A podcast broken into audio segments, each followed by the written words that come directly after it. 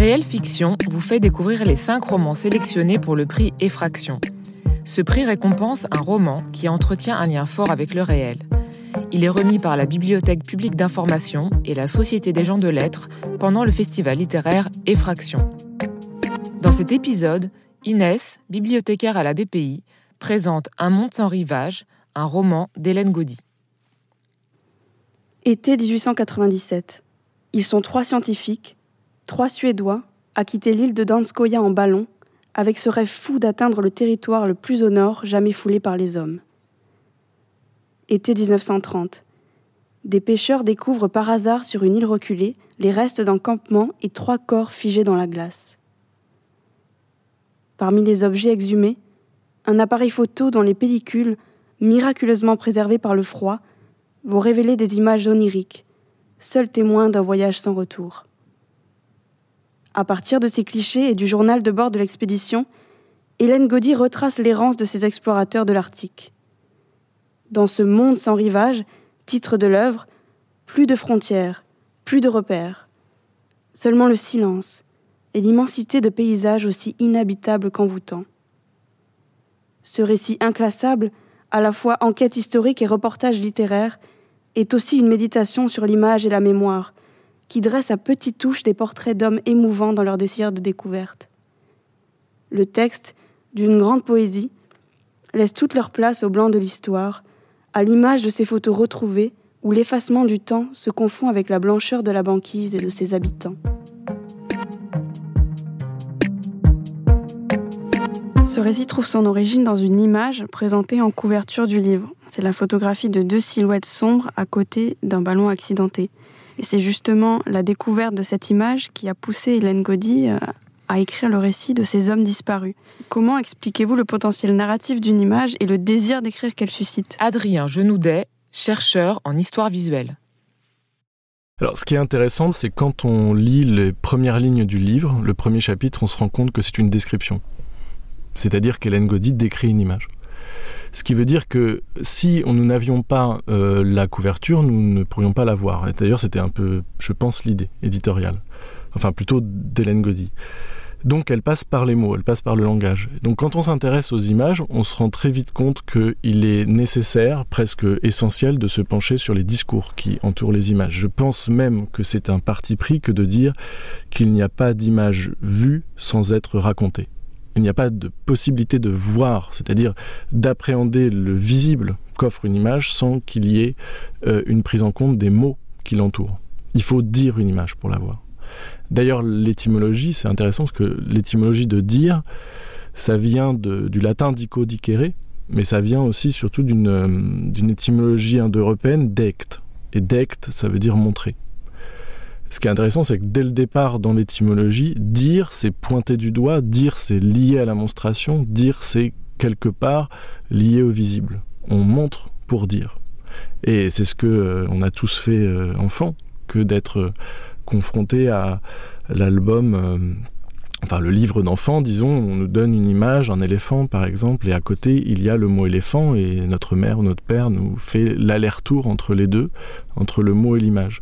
Et c'est bien parce qu'on nous dit c'est un éléphant et qu'il y a l'image que s'imprime ce rapport entre le discours et le visible.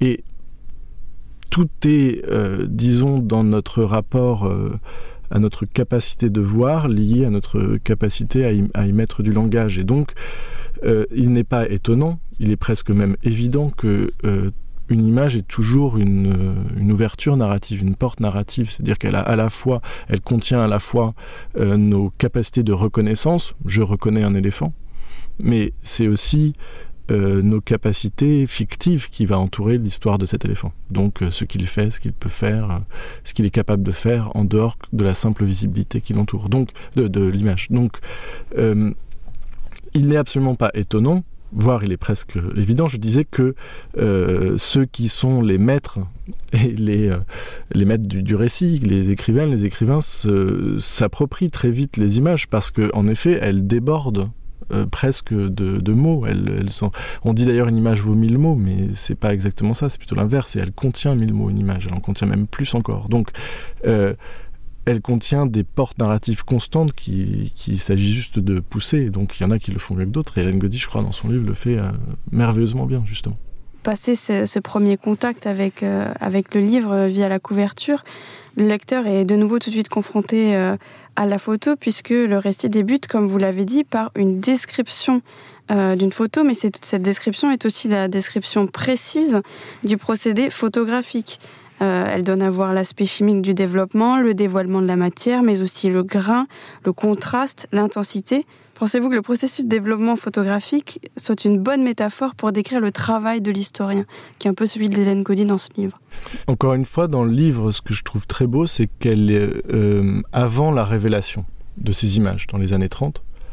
Euh, enfin, les contemporains ne pouvaient pas, ne pouvaient pas voir ce qui s'était passé. Donc ce qui est intéressant, c'est que euh, cette histoire de cette expédition manquée, elle part de la question de l'invisible. C'est-à-dire que on a perdu leurs traces, ils ont disparu. On ne les a plus vus, on ne sait pas ce qui leur est arrivé. On ne sait pas ce qui a eu lieu. C'est une expression très euh, historienne, ça, dire ce qui, a, ce a eu lieu. Et c'est au moment où on découvre les images dans les années 30 que euh, une porte visuelle s'ouvre et donc que l'on commence à y voir plus clair. Et donc on commence un peu à mieux comprendre ce qui s'est passé. Et donc peut-être à reconstituer le récit. Euh, les historiens euh, sont confrontés à l'invisibilité du passé, en général, par définition. On n'y voit rien, en fait, de ce qui nous précède. Et donc, en effet, c'est une métaphore qui marche, parce que euh, nous sommes toujours quand on se confronte à la matière du passé, on se confronte toujours au désir de donner à voir par le texte. Et ça, ce sont des.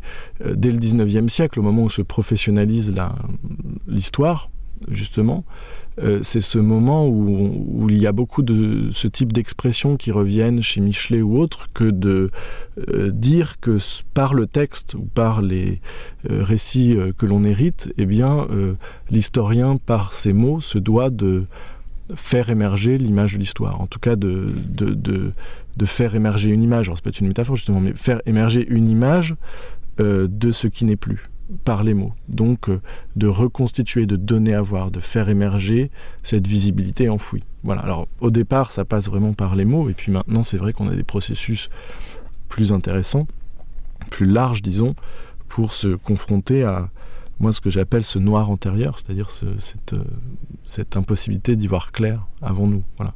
Alors oui, le, procédé de révélation marche très bien et Hélène Gaudy le, le, met bien en scène finalement dans, son livre.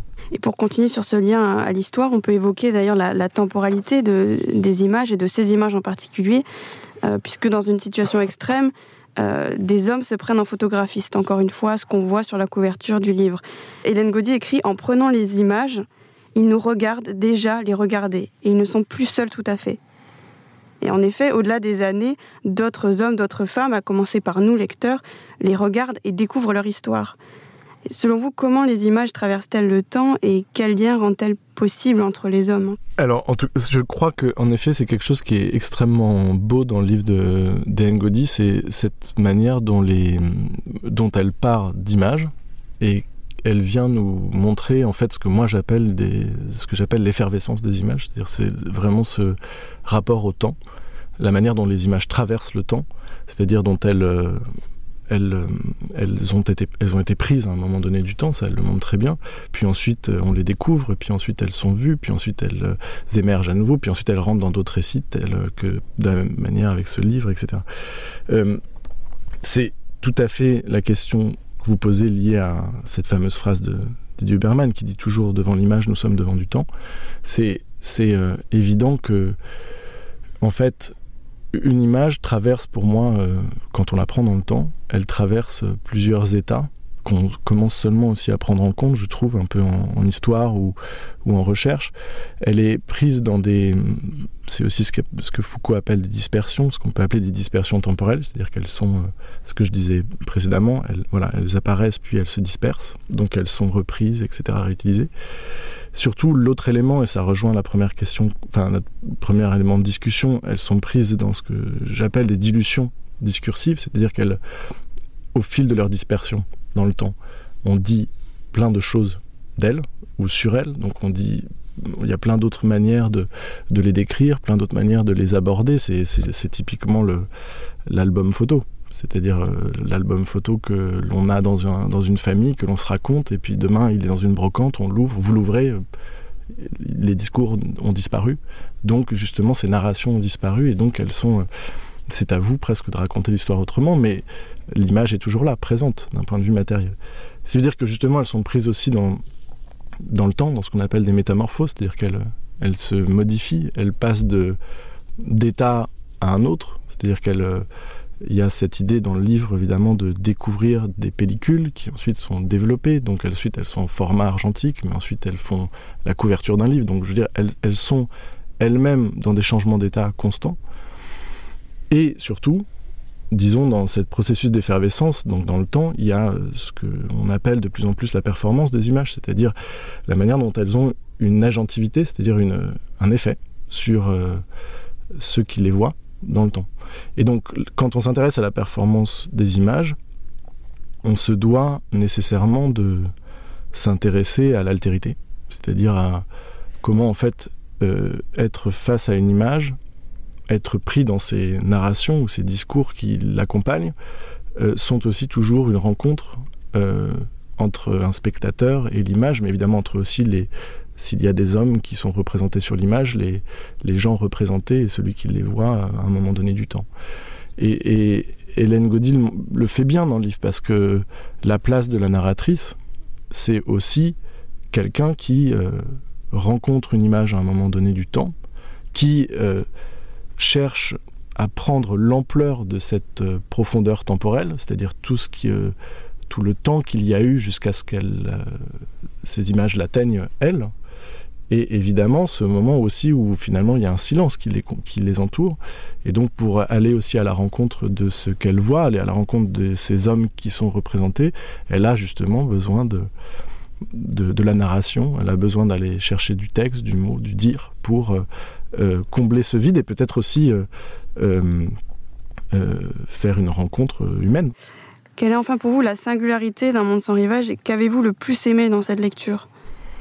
Bah, euh, justement, c'est ce que je disais un petit peu avant, c'est euh, cette manière d'accepter la, la fragilité dans son écrit, en tout cas la fragilité de, de, cette, euh, de ce montage en fait des données. C'est-à-dire ce que j'aime bien et ce qui fait à mon avis le, la grande qualité de, du livre et qui en fait quelque chose aussi qui est extrêmement lié à de bons travaux, disons, de qui, qui, qui s'intéresse à des matières passées, à des matières historiques.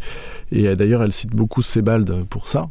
C'est cette manière de finalement d'accepter la pérégrination, d'accepter le, le, le temps long de cette rencontre, alors que ce soit avec des personnages passés ou des images, mais aussi d'être toujours un petit peu sur le sur euh, oui cette fragilité qui devient peu à peu littérature. Pour moi il n'y a pas de chez elle elle ne veut jamais en fait euh, euh, assaillir son sujet. Elle veut jamais le l'enfermer tout à fait. Elle l'avance en fait euh, vraiment à tâton petit à petit. Elle met en place justement ce que ce que j'aime appeler un régime de l'inquiétude. C'est à dire que c'est quelque chose qui n'est pas qui n'est jamais définitif ce qu'elle va nous, nous raconter. Donc elle va élargir toujours la focale. Par exemple elle va un petit peu élargir avec des, situations plus contextuelles. Elle va nous parler de l'histoire de la photographie à un moment donné. Elle va nous parler de l'histoire de l'expédition etc puis hop tout d'un coup elle va revenir très proche en, en, se rapprochant justement de du froid de, du froid ressenti par les personnages. Puis elle va réélargir. Elle va même passer euh, dans le corps d'un autre personnage. Il y a aussi beaucoup chez elle tout ce régime de l'empathie qui se met tout le temps en place. On se rapproche vraiment des êtres des corps et autres. Et en même temps on fait du macro du micro constamment. Et cet équilibre là euh, donne un livre qui n'est pas euh, pas sûr de lui justement.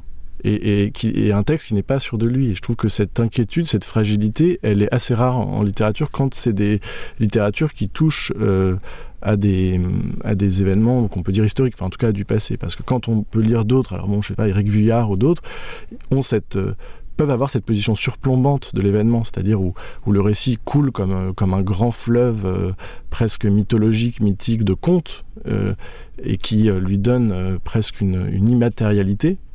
Là, dans, ces changements de focal et dans, cette manière de, de s'inquiéter de ce qu'elle écrit, de ce qu'elle est en train d'écrire, euh, elle nous donne finalement la matière même de ce qu'est euh, la matière historique, c'est-à-dire c'est cette fragilité-là. Il y a un mot qui revient le plus, je pense que d'ailleurs si, si, on lit bien Gaudi, elle dit tout le temps peut-être. Et c'est et peut-être qu'il y a ça, peut-être qu'ils font ça, peut-être qu'ils pensent ça, etc. Le peut-être revient constamment dans le livre. Et c'est exactement ce que nous impose le passé que de dire peut-être en fait. Et, donc justement jamais c'est cela ou c'est sûr, etc. Et la littérature peut vraiment prendre à bras le corps, je crois, cette, euh, cette inquiétude-là, et je trouve qu'elle le fait parfaitement. C'est ça qui rend la lecture à la fois très belle, mais je crois très juste.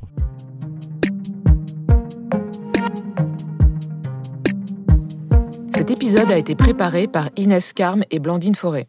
Réalisation Camille Delon et Renaud Guis. Ce podcast a été produit par Balise, le magazine de la Bibliothèque publique d'information. Vous pouvez écouter la série sur balise.bpi.fr et sur les plateformes de podcasts habituelles.